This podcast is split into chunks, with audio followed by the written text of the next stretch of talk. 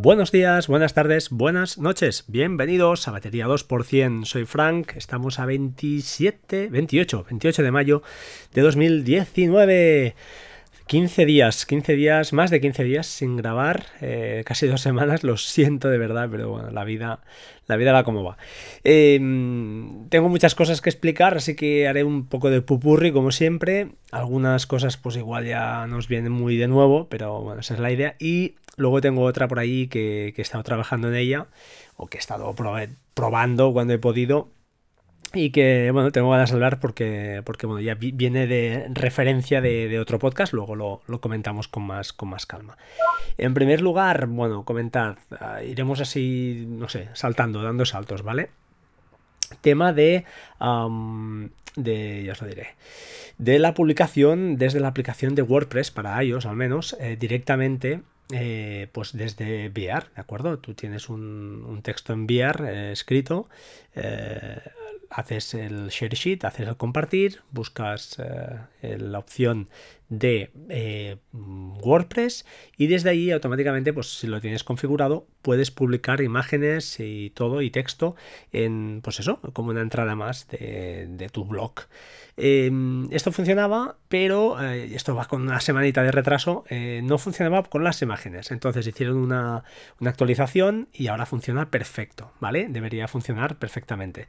Cosa a tener en cuenta ya sabéis que WordPress, si no lo sabéis, os lo explico, tiene como dos, dos eh, maneras de crear blogs. Una es en la, desde la propia web de WordPress, que, bueno, se te almacenan allí pues, lo, que, lo que puedas publicar, y es la extensión nombre.wordpress.com. Y eso pues, bueno, tiene una capacidad limitada, y si quieres más, pues supongo, supongo no lo sé, lo estoy diciendo así de, sin mirarlo, habrá una opción de pago. La otra opción es tener el, site auto, eh, pues que tú te lo descargas y lo subes a cualquier servidor, que es lo que hacemos la mayoría de, de personas. Entonces, en este caso, para publicar publicar directamente desde VR, lo que eh, se debe dar es que tenéis que tener instalado el pack de eh, perdón, el pack, el plugin Jetpack. Es un plugin bastante famosete. Eh, yo lo tenía instalado, lo que no sé por qué lo tenía desconfigurado. No, la verdad es que es para mirar estadísticas y todas estas historias. Hay una opción de pago para acelerar el, sitio web y varias cosas. Yo tengo la versión gratuita. No, ya os digo, hacía tanto tiempo que ni lo miraba porque el tema de las estadísticas es que ni, ni lo miro. De verdad que no, no lo miro pero casi, casi para nada, al menos en lo que es en, la web. Y, pero bueno, ahí está y, debe estar instalado para que te funcione, ¿vale? Tengo pendiente modificar mi algoritmo de mi algoritmo, mi workflow o mi shortcut para subida de, pues eso, publicación de episodios desde, desde ellos, que lo hago, eso sí que lo hago siempre desde ahí, grave en el, en el Mac o no, da igual, y tengo pendiente modificarlo para, pues bueno, intentar jugar con esta extensión y hacer algo, a ver cómo, cómo lo hago.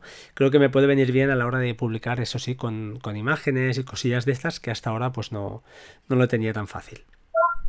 En segundo lugar, y hablando de, actualizaciones, seguimos con uh, iMaging. iMaging uh, pues han actualizado a la versión 2.9.9 y la verdad es que muy bien, como siempre mejorando. Ahora dan soporte para exportar directamente lo que son historiales, agenda, etcétera, eh, directamente a Excel. Bueno, pues oye, siempre, siempre creo que es bueno eh, poder exportar este tipo de cosas en Excel directamente. Eh, bueno, que sepáis que esta, ya os digo, esta aplicación es, estoy enamorado de ella, para mí es, es bueno, un, sin vivir. Me hace backups, siempre lo repito, pero es que me funciona ahora además eh, perfectamente. Eh, los backups que me hace por la noche y ostras, es que pierdes el móvil mañana y sabes que, bueno, que puedes haber perdido lo que tengas en ese mismo día, pero no más, no más allá. 100% fiable, al menos a día de hoy, para mí insuperable. Pathfinder. Pathfinder también es una aplicación para Mac OS, es un explorador que realmente lo hace todo, lo hace todo. Va muy bien o realmente es un buen sustituto del Finder clásico pero eh, actualizaron a la versión 8.5 hace dos o tres días y, fatal, o sea, fatal no, lo siguiente, me pareció demencial que una aplicación que no es barata, además vale bastante dinero, eh, en esa actualización hicieran un fallo tan garrafal, tan garrafal, eh, como no que daba error a la hora de copiar desde pues, de cualquier unidad de NAS, que estaba al menos en mi caso conectadas por, por AFP, a, la, bueno, a cualquier ruta. Daba error, decía ruta incorrecta. Fallo de programación y fallo de testing, bajo mi punto de vista, grande, porque no te estoy diciendo que en alguna opción escondida hay algún bug, que, eso, pues oye, es perdonable, se disculpa y no hay ningún problema, pero este, este tema de copiar, pegar y, o mover, ostras, me parece muy grave que no hubieran hecho un simple test para copiar desde unidades de red. Eh, lo han corregido, lo han corregido hoy, ahora que estoy grabando, me ha saltado la actualización hace media hora, al menos a mí, y, bueno, parece que ya, ya está arreglado. Pero la verdad es que me molestó, me molestó bastante. Me molestó bastante y me, sorprendió. Eh, tengo que decir que estos dos o tres días que he estado así, pues con esto sin, sin funcionar, he probado forklift y, mm, ostras, eh, me falla, me falla. O sea, a veces, por ejemplo, arrastras un fichero a una unidad del NAS, en mi caso, y no refresca. No refresca, eh, es un poco feo. Pero bueno, eh, aparte de eso, la interfaz a mí me gusta, la veo mucho más moderna que la de Pathfinder, que se han esforzado en mejorarlo, pero no acaba de, para mí lo veo como, como de hace 10 años, pero mm, funcionalmente pues parece que todavía Pathfinder está, está por encima. Eh, bueno, un comentario, no es en plan crítica, pero ostras, fue un poco, un poco discutible, la verdad, me molestó un poquito. Más cositas, más cositas. Uh, remove.bg, remove.background sería. La web es remove.bg o BC, BG, perdón, B de Barcelona Gerona. Y han sacado aplicación ya para Windows, para Mac y para Linux. Em, os explico un poquito esto. Esto es un. empezó hace, yo creo que un año ya. Sacaron una. Bueno, esta gente han sacado pues una. Una manera, no sé cómo definirlo, Mm, al final es una API, que tú le pasas una foto y te borra los, los backgrounds. Y lo hace pues bastante bien, por no decir que muy bien. Eh, eso sí, está de pago, o sea, a la que quieres pasarle fotos de alta calidad, tienes que pasar por caja, pero la opción gratuita te deja, pues eh, creo que son imágenes de hasta 8 megas y resolución de 600 x 425, te permite, pues eso, mm, eliminar el, el, fondo de pantalla, si le pasas pues, una persona, una cara, pues te elimina el, background. además, creo que ahora han puesto algo para coches o para algo, no lo he leído a fondo, pero bueno, está, está bastante bien. Entonces, bueno, que sepáis que además permite, creo que si eso es verdad, una foto al mes de alta calidad, sí que te permite em, pues hacer el, este, este, esta eliminación, este limpiado ¿no? de, del fondo. Como, bueno, como cosita aparte, eh, deciros que hay un enlace por ahí de, shortcuts que realiza esta función y os lo dejaré en las notas del programa, no es mío, pero bueno, mm, eso sí, necesita eh, tener una clave API. ¿Cómo se consigue este, esta clave, esta API token, este, esta yo le diré, ostras, esta cadena, ¿no? Esta, este token se consigue registrándote en la web de remove.bg y de forma gratuita, pues hay un apartado donde pone API y esta es la tuya y ya está. Intentaré dejar en, ya os digo, el, enlace de shortcut, que, bueno, está en inglés, pero bueno, realiza la función y funciona, funciona correctamente y, y muy bien, la verdad. ¿Vale? Pero dejo la opción a la aplicación para, pues eso, para, para sobremesa, que lo sepáis. Otra aplicación que se actualiza o que, bueno, que han sacado, han sacado, o al menos yo he visto ahora em, que, les ha podido dar un uso es Boom 3D. Boom 3D es ese aplicativo que se instala en vuestro Mac, veréis que realza muchísimo el sonido y ah, pues bueno, realmente se nota, se nota muchísimo. Eh, desconozco el precio de la aplicación, ha aparecido en bastantes bundles y tal, entonces es una aplicación relativamente fácil de conseguir a un precio muy barato. Y ahora, al menos yo me he dado cuenta ahora, ah, me he dado cuenta ahora, eh, hay una aplicación para iOS que se llama, pues eso, Boom 3D Remote, ¿vale? Esta aplicación te permite desde el iPad o desde el teléfono controlar el volumen, eh, pues en mi caso del MacBook Pro que tengo, ¿vale? Entonces cuando tienes una serie ahí, pues lo puedes subir y bajar el volumen. Eh, ¿A mí me va bien? Sí. ¿Hubiera preferido aplicación para el reloj? que sería fantástico. Bueno, para mí sería genial. ¿Por qué? Pues porque cuando me subo a mi bici, que hago mis 45 minutos de bici en casa, me pongo una serie y ostras, tener eso al alcance del, reloj sería fantástico para poder al menos eh, bajar el volumen y subirlo desde, desde el, ya os digo, desde mi Apple Watch.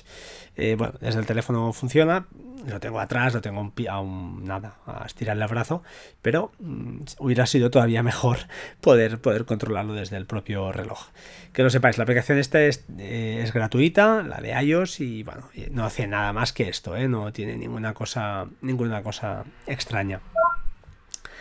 Em, vamos a saltar al apartado de series eh, y películas. No sé por qué, pero me ha dado por ahí. Chernobyl, si no la habéis visto, eh, miradla, por favor. No sé si lo comenté en otro podcast, pero es que me parece una serie fantástica, eh, muy realista. O bastante realista, está guionizada, lógicamente, pero todos los, los capítulos que se narran ahí, pues sucedieron. Yo al menos he visto algunos documentales de, de Chernobyl, ya he visto varios desde... Bueno, siempre me ha interesado este tema y bueno, no soy un experto, pero, pero me sorprende porque la cantidad de cosas que comentan que, sucedieron, que tristemente sucedieron y que bueno, podía haber sido una desgracia mundial, a nivel mundial, mucho más de lo que, de lo que ya fue y bueno, gracias al sacrificio de mucha gente, pues la cosa quedó, quedó como quedó.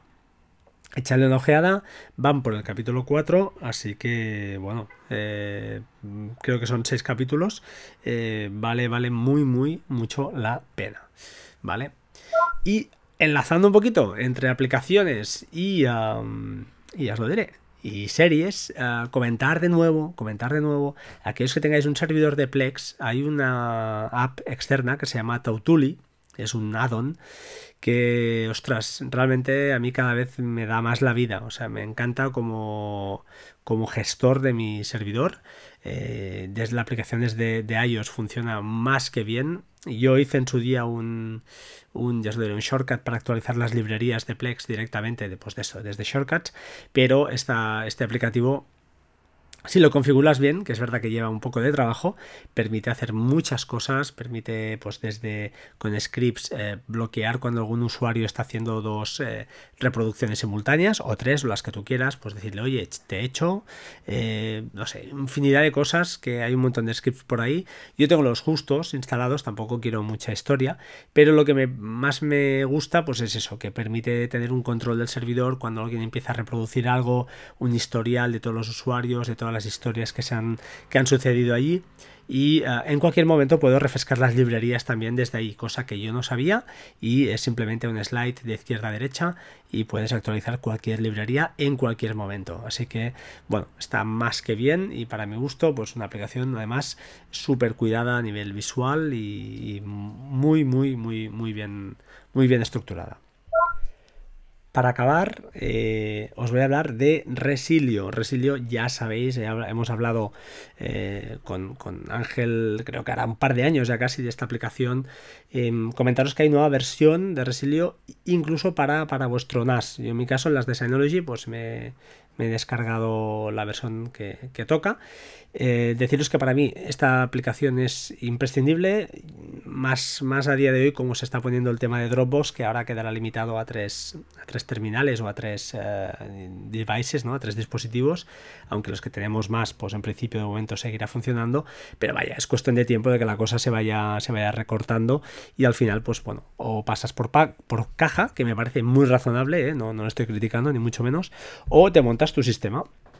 Yo la verdad es que con Resilio estoy encantado. Lo uso para la sincronización de mis podcasts, sincronización de cosas que tengo con, mi mujer, eh, yo qué sé, ah, un montón de cosas que uso desde luego con mi ah, shortcut que publiqué aquí para descargar eh, vídeos de cualquier lado, YouTube, Vimeo, cualquier historia, Twitter, etcétera, etcétera, se descargan con YouTube Downloader en mi servidor, en mi Mac mini, y desde ahí automáticamente Hazel hace un poco de magia y Resilio hace otro poco de magia para conseguir, pues eso, simplemente lo tengo a un golpe de, clic desde mi teléfono y eh, pues veo qué ficheros tengo, se me han descargado y cuáles quiero descargar o no, con esa sincronización selectiva que me permite, pues eso, ver los ficheros que hay en el servidor y decir, oye, me quiero descargar este, este no, este sí, este también. Entonces, para mí una aplicación, ya os digo, eh, un servicio, más que una aplicación, un servicio que ya forma parte de, mi, de mis rutinas y está pues como una cosa más ahí y pues bueno, toda actualización siempre, siempre es buena, ¿no?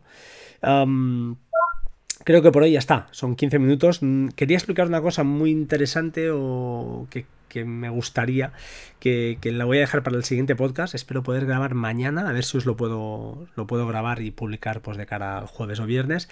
Eh, será un podcast ya más denso, hablaremos de eh, proxies inversos. ¿vale? Eh, esto viene por un in replay, sería casi una respuesta al podcast de YouGeek que, que grabó sobre el tema y es súper interesante. Y él pues le explica cómo hacerlo con vuestra Raspberry Pi y yo os voy a explicar cómo hacerlo desde vuestro NAS de Synology. Empezaremos, pues ya os digo, a ver si lo puedo grabar y explicar un poquito qué es, para qué sirve, ventajas, desventajas y eh, si es aplicable siempre, es bueno aplicarlo siempre o no. Siempre ya os digo, desde mi punto de vista, eh, desde mi punto de vista amateur. Supongo que igual pues, puede salir algún profesional por aquí y decir que pues encontraré nuevos usos o discrepar sobre lo que yo diga. Yo os daré mi opinión sobre mi experiencia. Mm, ya os digo, hace tiempo que lo usaba o lo venía usando para acceder al, NAS, pero ahora sí que he empleado un poquito más esas funcionalidades gracias, eh, como no, a, a YouGeek, a, Ángel, que me ha abierto un poquito la mente y me ha hecho, me ha hecho pensar un poco. En fin, sin más, ahora sí, os dejo. Nos vemos pronto y como siempre, sed buenas personas, sed buenos, sed felices y, por favor, seguidme en Twitter, por un lado, y en segundo lugar, por favorísimo, eh, pues eso, eh, métodos de contacto, arroba batería 2% en, en Twitter, batería 2% arroba gmail.com eh, por, por correo y la web www.batería2%.com donde podréis consultar y escuchar todos los podcasts que llevo hasta día de hoy. Un saludo, gracias, chao chao, hasta pronto.